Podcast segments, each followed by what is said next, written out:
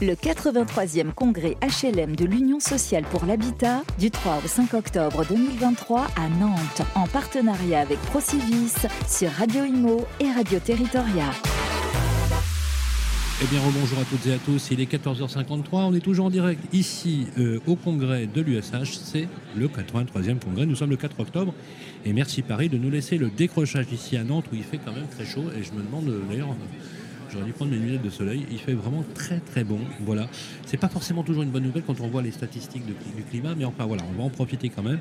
Et d'ailleurs, on va en parler euh, puisque on va parler euh, d'un sujet très important, c'est justement la transformation nécessaire écologique énergétique des bâtiments et l'action que l'on peut avoir sur la sobriété énergétique des bâtiments ainsi que la sobriété foncière. C'est un vrai enjeu. Et c'est un enjeu majeur et je vous propose d'en parler avec nos invités. Voilà, je suis ravi très honoré de recevoir Anne-Sophie Grave, présidente de CDC Habitat. Bonjour. Bonjour Anne-Sophie, comment ça va? Eh bien écoutez, euh, très bien, puisque le, le maître mot de ce congrès, c'est l'énergie. Donc, euh, donc voilà, nous sommes plein d'énergie et d'engagement pour relever nos défis qui sont nombreux. Et puis par ailleurs, euh, voilà, énergie qui est un des thèmes importants et vous l'avez évoqué, puisque ça veut dire la transformation énergétique de nos bâtiments, ça veut dire l'évolution des, des modes d'énergie, puisque je rappelle que nous, nous sommes chauffés 60% en gaz. Donc voilà, comment on va introduire davantage d'énergie renouvelable. Ça veut dire euh, des engagements importants dans notre plan stratégique climat, puisque nous, nous avons pris l'engagement de diminuer de 35% nos, émissions de gaz à effet de serre d'ici 2030. Donc euh, voilà, on, y reviendra, je pense, euh, si loin, mais c'est comment on va arriver à justement diminuer de 35% ses émissions de, gaz à effet de serre. Et puis nous, on marche toujours sur deux jambes, vous savez, ça a été redit dans ce congrès. C'est important, euh, nous, nous sommes des acteurs de la construction, et nous sommes des gestionnaires d'un parc existant. Donc marcher sur nos deux jambes, c'est-à-dire euh, produire du logement, bien gérer, euh, maintenir notre parc, le réhabiliter et traiter effectivement l'adaptation au changement climatique et ces fameuses réhabilitations thermiques. C'est extrêmement clair, d'ailleurs vous vous expliquez des objectifs extrêmement ambitieux. Euh, vous avez, euh, on a le directeur interrégional Grand Ouest qui est avec nous, Camille Bonin. Bonjour. Bonjour. Comment ça va? Très bien. Je voilà. Parlez bien dans le micro parce que voilà, on, va être, euh, on est dans notre bulle là grâce au casque. c'est toujours une, ambiance, mais parfois c'est un peu stressant. Mais voilà, on, va dire qu'on est entre nous on boit un petit café, on discute un peu boutique, voilà, tout simplement. Anne-Sophie, vous avez dit tout à l'heure que vous aviez un plan stratégique très important pour la transformation du climat vous aviez déjà euh, travaillé sur ce projet et vous aviez plutôt de bonnes notes de qualification énergétique. C'était un paradoxe d'ailleurs, parce que 60% de votre parc est, chauffé au gaz. Alors, nous avions de très bonnes notes et nous avons toujours, heureusement. non, mais vous avez toujours de très bonnes notes. Voilà. Vous étiez déjà.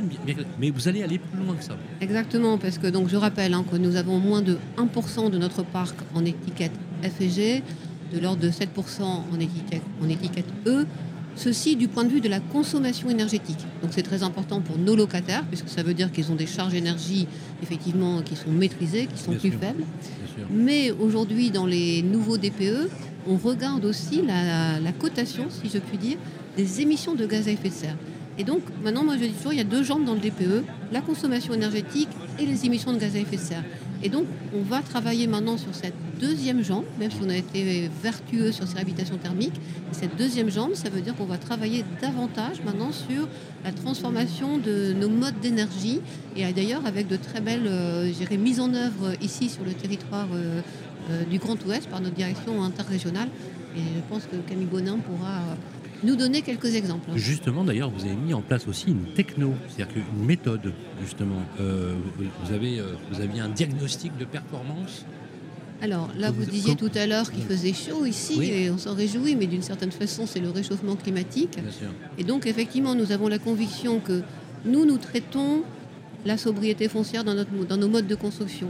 Nous traitons la diminution des gaz à effet de serre par le changement des modes d'énergie. Mais on se dit que le prochain enjeu demain pour nos bâtiments, c'est en cas d'événements climatiques majeurs, des inondations, des sécheresses, mhm. des tempêtes, est-ce que nos bâtiments sont résilients? Et donc on a mis au point effectivement une, méthode de diagnostic performance résilient de nos bâtiments sur les zones les plus exposées aux événements climatiques majeurs. Hein, on a pris les scénarios du GIEC. Et cette méthode maintenant nous permet d'embarquer dans nos réhabilitations une sorte de confortation, de confortement de nos bâtiments pour leur permettre de résister à ces événements climatiques majeurs.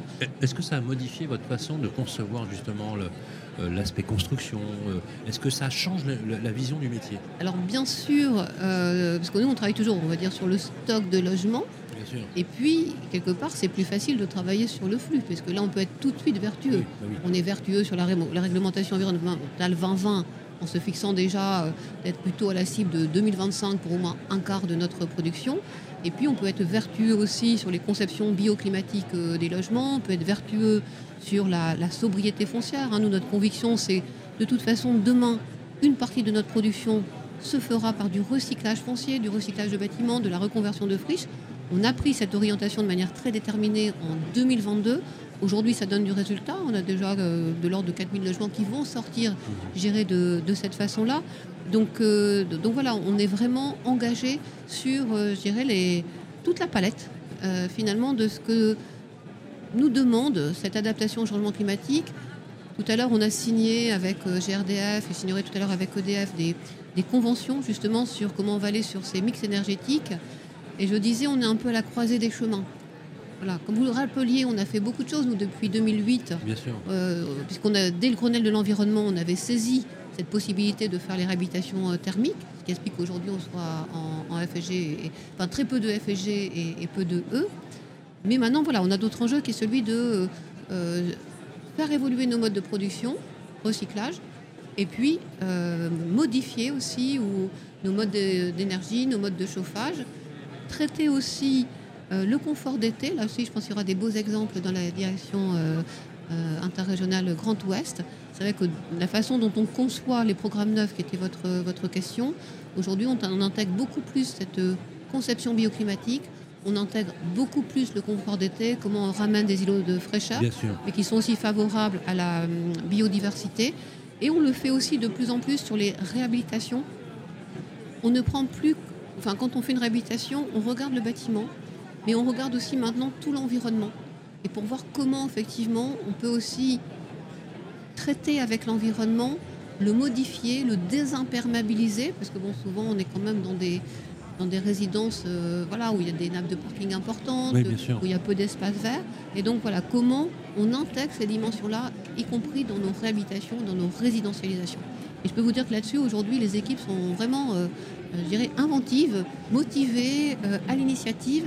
Et nous, effectivement, CDC Habitat, alors que quand on dit souvent on est un grand groupe, mais nous croyons à l'initiative locale.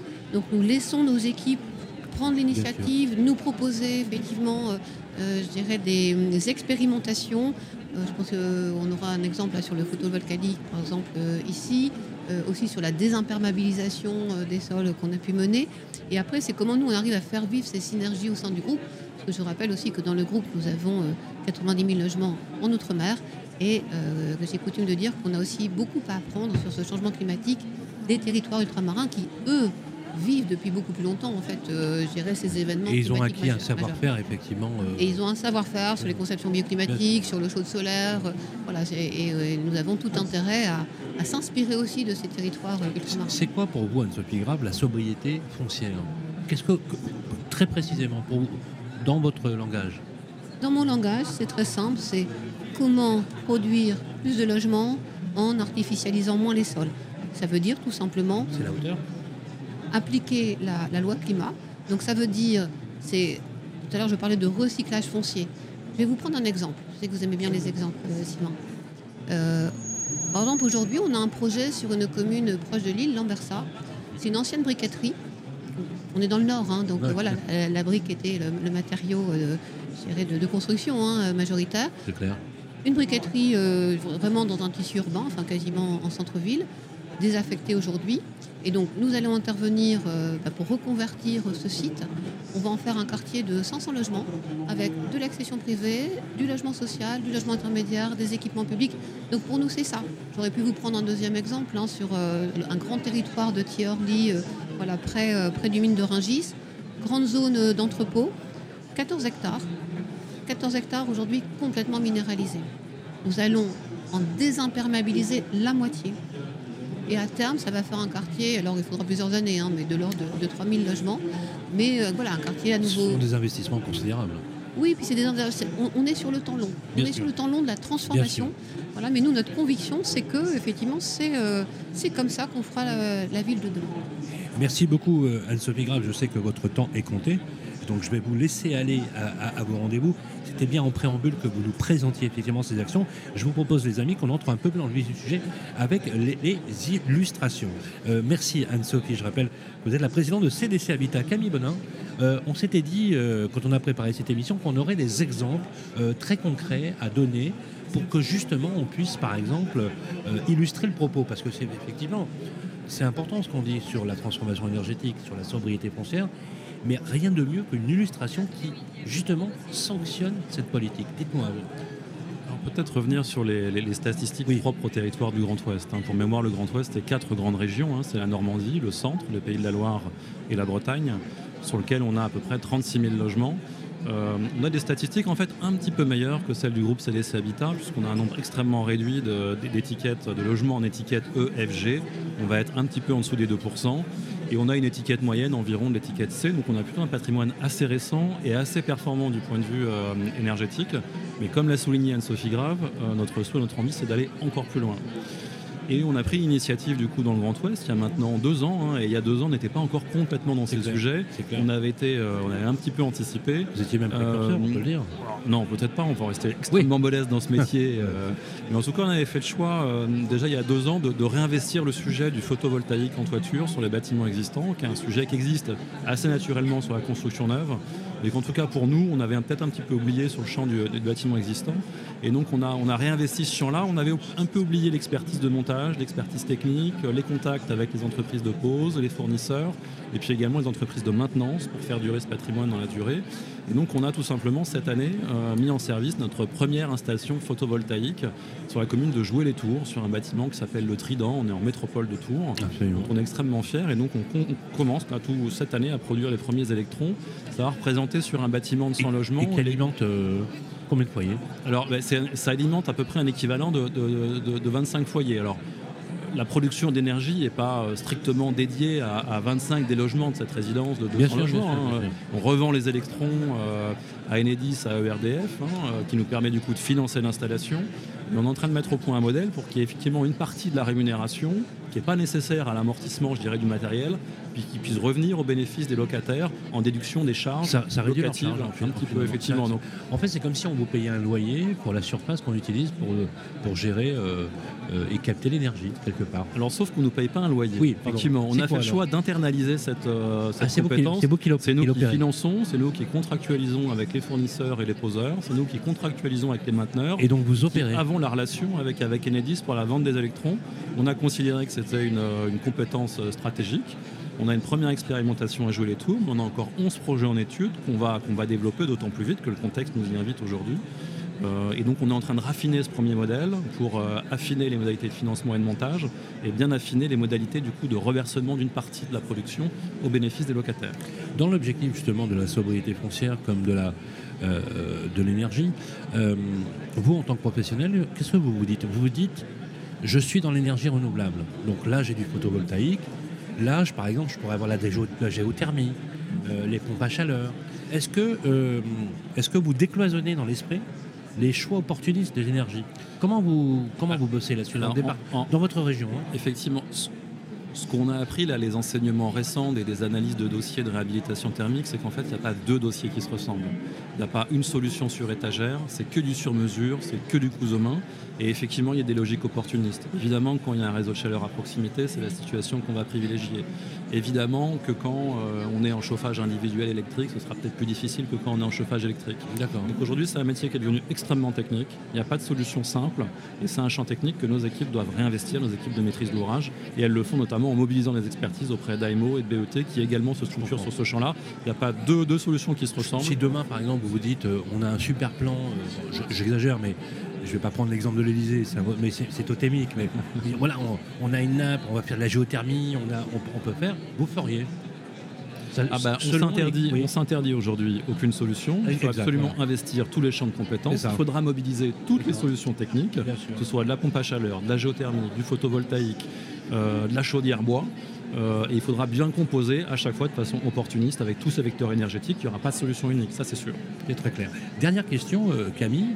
Euh, votre secteur, votre, votre région, elle est magnifique. Hein. J'aime beaucoup votre région. Merci. Ah oui, c'est vrai, vous avez, une chance incroyable parce que vous êtes au bord de mer, mais vous avez un arrière-pays superbe. des vignobles. Et vous avez des. n'osais pas vous le dire. mais vous, avez, vous avez sur, le, sur, sur cette région même des microclimats quoi, euh, qui, sont, euh, qui sont superbes. Est-ce que, à l'instar d'autres directeurs interrégionaux de, par vos collègues, vous pensez que vous avez un territoire favorable ou est-ce que vous êtes soumis très concrètement aux mêmes difficultés que peuvent rencontrer les autres territoires? Quelles sont les aspérités en fait de votre territoire? Je ne pense pas qu'on ait un territoire euh, plus compliqué ou en tout cas moins compliqué que d'autres. Hein. Aujourd'hui, la réalité du métier, c'est avant tout l'accès au foncier, mmh. qui est devenu extrêmement difficile parce qu'il est rare. Euh, que le foncier constructible aujourd'hui euh, est d'autant plus rare, notamment dans la perspective du zéro artificialisation nette et qu'il est cher. Bien sûr. Euh, néanmoins, on a dans le Grand Ouest et plus particulièrement en métropole nantaise une expertise qu'on développe depuis maintenant une dizaine d'années de prospection foncière, d'acquisition foncière, de portage foncier qui fait que peut-être dans le groupe, on a peut-être un tout petit coup d'avance euh, sur ce territoire. et, j'ai plusieurs exemples, si vous le souhaitez, d'acquisition foncière. Alors je veux bien, je veux bien, je veux bien euh, moi, je voulais vous parler de Sainte-Luce, qui est une commune qui n'est pas très très loin du siège de la direction interrégionale, Sainte-Luce-sur-Loire. On est rue de Loire et on a fait l'acquisition cette année d'un foncier qui est en fait une ancienne base logistique et de stockage de, de, matériaux de construction qui est aujourd'hui désaffecté. Euh, c'est quand même un foncier assez important, hein, de 25 000 mètres carrés. Euh, qui est aujourd'hui effectivement sans usage. Donc on n'est pas à l'Ambersart, euh, à la mmh. briqueterie, mais on est sur, aujourd'hui un peu sur le même schéma, une parcelle 100% imperméabilisée. Et donc là-bas, on mène un projet qui verra le jour, je pense, dans 2-3 ans, euh, de transformation de ce foncier pour y créer 84 logements. On aura vraisemblablement une progression mixte, hein, logement intermédiaire, logement libre, évidemment logement social. Mais évidemment, on porte l'ambition de, désimperméabiliser à peu près 10 000 m2 sur les 25 000 m2 de ce, foncier. Donc là, on a une illustration assez concrète très concret, de ce qu'on est capable de faire sur le territoire dans un horizon de temps qui est, euh, relativement proche. Moi, je trouve ça absolument remarquable. Je resterai bien avec vous euh, une bonne heure de plus, parce que vous avez des projets qui sont magnifiques. Moi, je suis On peut en savoir plus il y a un site internet, il y a des infos. Comment on fait pour en savoir plus? Eh bien, écoutez, on publie euh, deux fois par an une webzine territoriale à ah, destination de tous nos partenaires, collectivités territoriales, promoteurs, aménageurs, tous les acteurs du territoire. Moi, je serais ravi de vous mettre euh, dans notre liste de diffusion pour que vous soyez euh, complètement renseignés. Je vais, le faire devant nos auditeurs. Regardez, voilà mes coordonnées avec Splendide. J'adore, j'adore. Euh, changez rien, hein, Camille. Hein. Moi, j'aime beaucoup la façon dont vous parlez de votre métier. Il y a beaucoup de passion et ça, ça me plaît beaucoup. Camille Bonin, vous êtes le directeur interrégional de Grand Ouest pour CDC Habitat. Merci d'être passé par le plateau de Radio Hugo et soyez sympa, revenez nous voir. Je vous remercie pour nous parler de plaisir. Merci, merci Camille. Et on continue ici nos tables rondes. Le 83e congrès HLM de l'Union sociale pour l'habitat du 3 au 5 octobre 2023 à Nantes en partenariat avec Procivis sur Radio Imo et Radio Territoria.